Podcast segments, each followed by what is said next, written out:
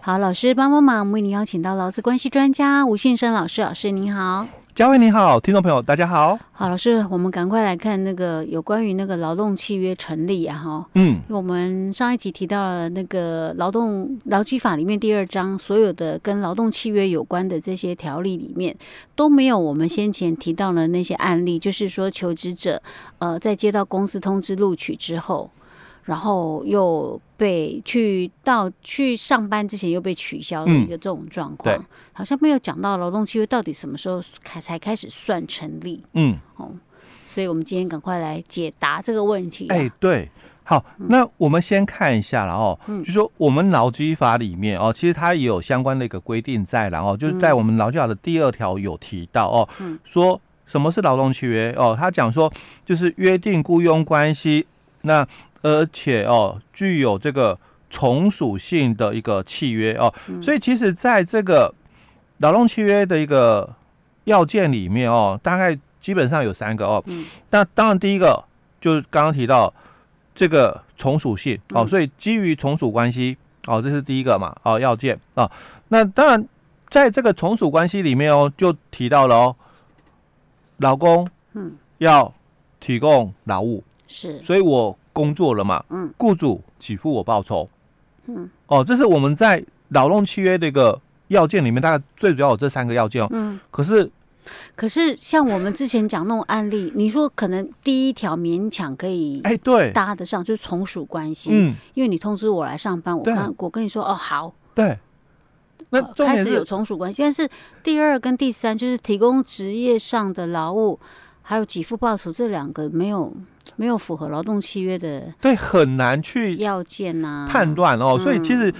基本上在我们整个劳基法里面哦，并没有这个议题的相关规定嗯，啊，所以我只能回到劳基法第一条里面所谈的，本么法未规定者啊，哦适用其他法律。所以我们要来看民法哎了嘛，对对因为对契约嘛，对不对？对契约应该是跟民民法有对关了，。所以我们就要回到民法哦，民法嗯的这个一百五三条哦嗯提到了哦，第一项提到哦，他说。当事人的这个互相意思表示一致的话，嗯那不管民事或漠视，契约就成立了哎、哦。那这样讲的话，你通知我啊，我答应了，啊，我答应了，那就算啦、哎，对，那就算了。所以啊嗯为什么这个我们的主管机关讲哦，嗯那你跟人家做了一个邀约、哦，嗯因为你有应征嘛，哦嗯，那人家来了，答应了嘛，哦，我说、嗯好，我我我答应，对不对？嗯所以他就说契约成立了，是，哦，就是回到我们民法里面来看了哦，嗯哼好这样子算不算哦？所以我们来看一个判决哦，嗯在这个应该是一百零六年左右了哦，有一个嗯判决哦。那他的情况就是跟我们这个案例是一样，在桃园哦。嗯哼那这个判决里面哦，先把他的一个情况讲一下哦。嗯哼他也是啊，大概就是一百零四年的十二月的一个二十五号哦，嗯哼他跟这个新公司哦嗯，就员工哦，跟这个新公司回复了哦，嗯说好，我我答应就是你们的那个邀邀聘，因为啊他就是我去去应面征试工嘛作，哈那公司哦，就是嗯通知了一个录取哦，嗯所以他也回复了哦，嗯好，哼我我接受哦，嗯就是公司的这个这个什么时间哦，我会去上班嗯哦，有有一个回复的一个动作了哦是，好，那之后嗯公司哦哦嗯又在这个十二月的这个二十九号嗯哦，因为本来这个通知书里面是讲哦这个什么时间哦嗯上班哦，嗯那这个二十九号哦哦，嗯公司哦就又跟他通知了哦，嗯就是年后再上班。哦，就是农历春节后再哎来对上班，哦因为本他来原本是说他回复是一月四号就哎要去上对班，然后他跟他说，哎，那你农历呢年后再来上班好了，哎，对对对嗯，哦，那之后啊嗯，公司哦哎，就又通知了哦，隔年的一月哎份，对哦，嗯因为本来是讲说一月啦四号哦嗯，就是十二月二十五的聘任书是讲哦嗯一月四号，嗯哼，那公司后来哦在十二月二十九又通知了，就年后。就是过完农历哎，年后对再对来报哦，又道通知了过完年后哦，嗯那之后哦，嗯公司又再通知，通知就什是么一月十五哈哦，哈就通知他说啊，那你不用来了。哦，本来我们讲年后 嘛，对不啊对？结果他又在上班前啊哦，又通知了，啊，你不用来不了。用来了，哦，就是嗯我们现在在谈的这个议题一样了哦，嗯你本来跟我邀约了嘛，我答应了、哦，那之后哦又延后了嘛，嗯哦，那延后之后又再通知哦，入上班前一天又在通知嗯哦，就取消，哦，所以这个法官他就提到了、哦是好，他说这个在我们民法里面哦，他说嗯依照民法。的这个一百五三条的第一项的一个规定哦，嗯当事人互相意思表示一致哦，那不管民事或漠视哦，契约就成立哦，就我们是刚刚提到的哦，嗯那他又另外也提到了，在民法的这个四百八十二条跟四百八十八条里面也有规定哦。他说，所谓的这个雇佣、哦，就是你们当事人的约定哦，一方于一定的期间或一定或不定的期间内哦，为他方服劳务，那他方给付报酬的契约，所以跟我们的劳基法的劳动契约很像。是，他也是讲，就是你们要有一个时间点嗯哦，或者是没有时间点，就定期跟不定期哦。嗯那你们这个一方劳工，提你要供提劳务供劳务，另外那一方给雇付主报给酬，付报酬嗯哼哦，其实跟我们的劳动契约讲的很像了哦。是嗯好，，那他又提到了四百八十八条，又提到了哦，嗯如果说你们的这个雇佣契约嗯没有定期限的话、嗯哦，哼那也不能够依照哦我们这个劳务的一个性质或者是目的哦，嗯定期期限者哦，嗯那各当事人得随时终止劳动契约，就是说你可以随时终止契约啦。嗯那现在问题就来喽，哼，是，所以以我在这个五月十五哦，嗯，跟你终止契约了，对吧？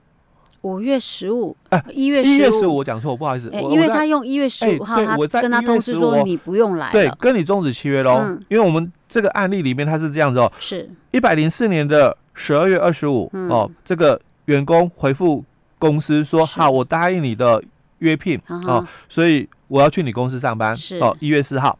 可是这个公司哦，嗯十二月二十九就通知，哎、我们一月四号，我们延后到嗯这个过年后、嗯哦，一月十六嗯。结果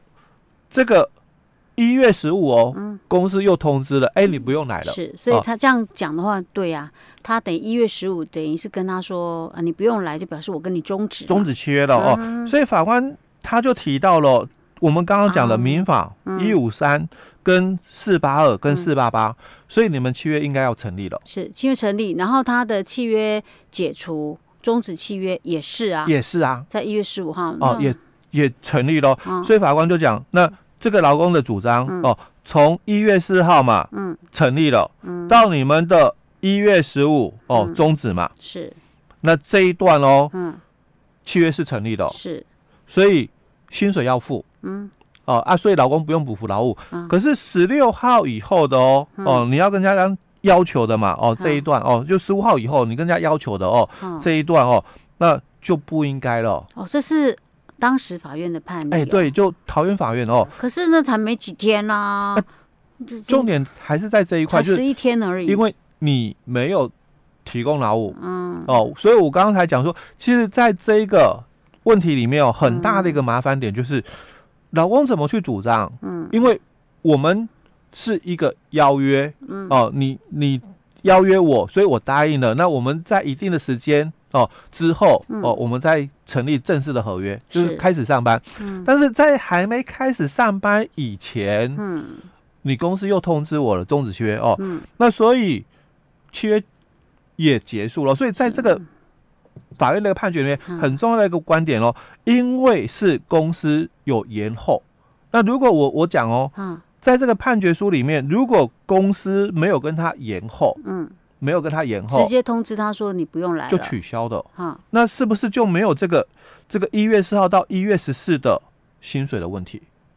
对哦，如果依照这样的一个案例来看的话因，为因为法官是讲哦，嗯你们契约成立了，一月四号嗯成立了。那因为公司的关系，所以导致你们契约延后。嗯，啊，那公司又跟你取消了哦，所以取消以后的就没了。嗯所以他只认同的是前面这一段，嗯哼那后面那一段呢？嗯哦，其实这个案例里面，它有一个很很需要探讨的很大的是空间在这一段哦。对。那这样子的话，我会觉得说，跟我们当初我们第一集里面有提到那个，就是就是北部的那个案例，有没有嗯仲裁的那个哎案例对来讲？那这样那家公司，如果啦，假设我以站在资方的角度来讲说，哦我们是干嘛去答应要仲裁啊？干嘛仲裁啊？对啊，我如果不答应仲裁，我或许搞不好根本连回到法院判决。对我搞不好连给付都不用给付、哎、欸。因为这个很大的一个争议点就是嗯在这一段了，因为这个案例比较特别，是因为公司又延后。嗯哦，我就讲说，如果当初公司没有延后，我们维持一月四号上班，嗯那我可能在十二月二十九，我是跟你取消了一月四号的上班、啊，那就不要了。嗯，结果就会变成是不是就像法官讲的哦，嗯那依照民法的这个四八八的一个规定哦，嗯啊，你们也可以随时终止契约。是它跳脱了劳基法，因为嗯毕竟我们刚刚就提到了嘛，劳基法对这一段哦没有相关规没定，有写的那么详细，那就要所回以到用民法来民法的看话嗯，那你也可以随时终止契约，所以你终止了。嗯那其实你契约哦，一月四号才要成立。那如果他二十九号、哦十二月二十九是跟他讲说我们不是延后，而是终止的时候，嗯，那契约也终止喽。嗯，那等于这十一天的工资就也没了，因为是我们没有延后的问题。这样子讲哦，看依依照这样就是法官这个讲的这些民法的条例来看，好像没有问题啊，嗯我觉得。但是有没有可能在其他地方可以再翻盘？ 哎，对对对不能说他错啊，对不对？是没有错啊，这样看起来是没有错。嗯对，没但是错。我觉得这样的做法实在是太恶劣了，怎么可以这样子呢？对，那不是只有那几天薪水的问题嗯而已哦。嗯，哦，因为我觉得那个是影响到一个劳工辛苦工作 养家找工作的问题。好，所以我们今天先讲到这里。嗯，好，